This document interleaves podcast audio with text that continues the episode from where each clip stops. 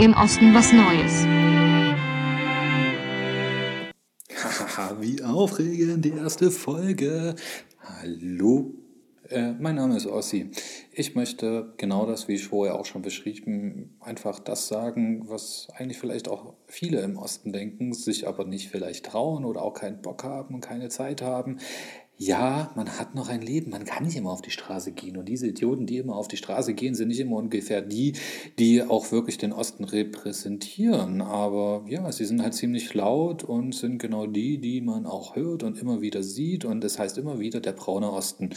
Der Osten ist eigentlich gar nicht so braun, auch wenn man diese kompletten sinnlosen Wahlergebnisse sieht könnte man schon meinen, dass äh, ja, konservativ ist nicht nur das eine, es ist vielleicht auch ein bisschen ja, Sieg Heil dabei, aber naja, reden wir vielleicht nicht jetzt gleich darüber. Vielleicht sollte man auch über die kompletten Aluhüte momentan reden. Vielleicht sind auch die Aluhüte mit den vielleicht ein bisschen neofaschistischen Angewohnheiten hier im Osten auch mitzusehen. Ach ja, es ist eigentlich nicht mehr schön, in Ossi zu sein. Man war mal stolz drauf, man hat durch eine Bürgerbewegung geschafft, dass eine Diktatur geendet ist. Und jetzt, ja, was ist man jetzt? Jetzt ist man der braune Osten. Vor allem Sachsen. Ja. Hallo, ich bin ein Ossi. Hallo, ich bin auch noch ein Sachse. Das ist ein Totschlagargument. Ich war letztes Jahr in Hamburg zu Gast habe äh, hingeschrieben, wo ich herkomme. Ach Mensch, ja, Leipzig, ist das wirklich so schlimm? Nein, es brennt nur alle zwei Tage mal eine Tonne. Nein, brennt es natürlich nicht, um Gottes Willen. Also da würde ich mich ja gar nicht wohlfühlen. Ja, es gibt Viertel, da will man nicht hin, aber das gibt es in jeder Stadt. Es gibt in jeder Kleinstadt, vielleicht Norden, Süden, Westen, Osten, wo man so denkt, geh da mal nachts nicht hin. Es gibt aber auch in Leipzig, in Großstädten und überall woanders Dinge und Orte, das muss man vielleicht nicht gerade tun, muss man nicht schön finden, muss man nicht gut finden, aber hey, wer bin ich, um dann da wirklich drüber zu urteilen? Ja, wir urteilen alle. Scheiß drauf. Aber, hm. was mich aber momentan eher stört, ist dass man nicht mehr weiß, was richtig ist. Ich zum Beispiel war einer, der hat sich wirklich daran gehalten, hat die Beschränkungen eingehalten, bin nicht zu den Eltern, nicht zu den Großeltern. Meine Kinder durften dann auch nicht zu den Großeltern, obwohl diese dann rumgeheult haben. Oh, alle anderen sehen aber ihre Enkelkinder. Hm, nein, ist nicht. Äh, es ist eine Krankheit, die man vielleicht nicht einschätzen kann. Es ist eine Pandemie. Und auch wenn nicht wirklich alles richtig ist, was da draußen passiert ist, es war doch vielleicht gar nicht mal so schlecht, wenn man sich die Todeszahlen anguckt und auch die jetzigen Infektionszahlen, hat das doch sicherlich geholfen, was man da gemacht hat. Und andere Länder, die ein bisschen später reagiert haben, hm, ich gucke jetzt mal in Richtung USA, vielleicht dann doch ein bisschen was anderes, aber vielleicht kriegt man da auch ein kleines bisschen mit. Die, die so ganz tolle, neue, alternativen, Energie, äh, alternativen Pläne haben, boah, Hilft das? Hilft es nicht? Hm, wir werden es sehen. Vielleicht werden wir es auch nie sehen. Vielleicht werden wir niemals rausfinden, was dieser Scheiß hier wirklich ist. Aber jetzt haben wir eine Abstandspflicht. Wir sollen Abstand halten, wir sollen Kontaktverbote einhalten, aber wir dürfen in Schwimmbäder, wir dürfen in Tattoo-Studios, wir dürfen in Nagelstudios, wir dürfen ins Fitnessstudio und irgendwann kommt die Bundesliga wieder mit Publikum. Was ist denn das für ein Abstand?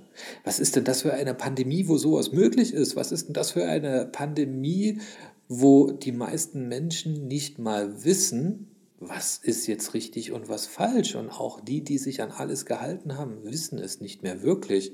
Und ja, es ist sehr frustrierend auch. Und natürlich bin ich auch total froh, dass es hier in Deutschland nicht so schlimm ist. Aber warum sind denn jetzt bitte schön diese sag mal, Aluhüte und die ganzen Verschwörungstheorien so groß. Ja, es ist was Unerklärliches, aber früher im Mittelalter war es auch unerklärlich, warum verdunkelt sich denn jetzt die Sonne? Das ist bestimmt Hexerei, das kann doch nicht sein. Das sind irgendwelche großen Arschlöcher, die da oben sind und die uns was Böses wollen. Und jetzt, jetzt können wir uns nicht vorstellen, warum auf einmal vielleicht die Autoindustrie wichtiger ist als die Rentner, warum eventuell auf einmal Kindergärten geschlossen werden und dann wieder aufgemacht werden und dass in verschiedenen Bundesländern komplett verschiedene Regelungen sind, das kann man sich doch nicht vorstellen. Und kennst du eigentlich jemanden, der Corona hatte oder hat? Ich persönlich? Nein.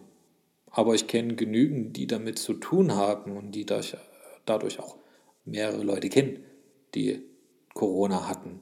Aber das ist auch wieder so, dass ich kenne jemanden, der jemand kennt, der jemand kennt, der jemand kennt, der jemand kennt, der Corona hatte. Und jetzt bitte glaube, es gibt Corona. Es gibt Corona.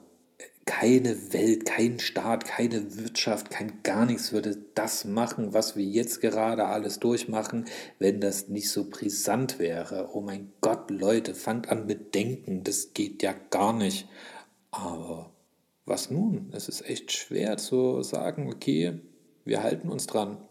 Wir halten uns dran, wenn hinter mir irgend so ein alter Sack mir ins Genick hechelt und sagt, äh, was müssen wir jetzt hier machen? Wie wäre es mit Abstand, du Arsch?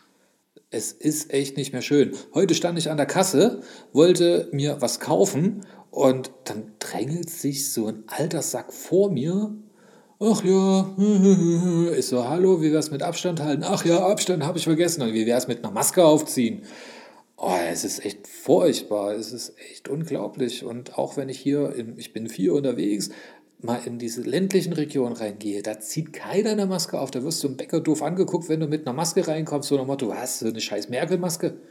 Also ein Merkel-Maulkorb. Ja, ich, selbst diese Begriffsdefinitionen sind wirklich komplett hirnrissig, aber naja, das gehört halt leider auch noch mit dazu. Ja, für die erste kurze Folge lassen wir es vielleicht mal heute in diese Richtung, um zu sagen, ja, der Osten, der überlegt auch und es sind nicht nur die, die vielleicht auf der Straße sind, laut zu sein und alles zu beschränken, alles nur nachzudenken oder alles in irgendwelche reptiloiden Menschen rein zu interpretieren. Oder ja, natürlich gibt es irgendwelche Kinder, die irgendwo gekidnet werden und das ist ein Jungbrunnen. Hat man schon mal ein kleines Kind nicht mal hochgenommen und dachte sich so, hey, ich fühle mich viel früher, äh, hm, ganz toll. Ein 55-jähriger Mann, der ein Kind hochnimmt, mal kurz dran leckt, wird dadurch auch nicht 30 Jahre alt. Also mal ohne Ernst, solche Idioten, das kann man sich doch überhaupt gar nicht mehr vorstellen. Und leider ist das Internet auch dafür da, um solche Definitionen, solche, solche Irrtümer, solches irre Denken einfach zu verbreiten. Aber Gott sei Dank gibt es auch das Internet, denn ich bin jetzt da und ihr werdet mich nicht so schnell wieder los. Bis später, Peter. Wir sehen uns. Oh nein, wir hören uns. Im Osten was Neues.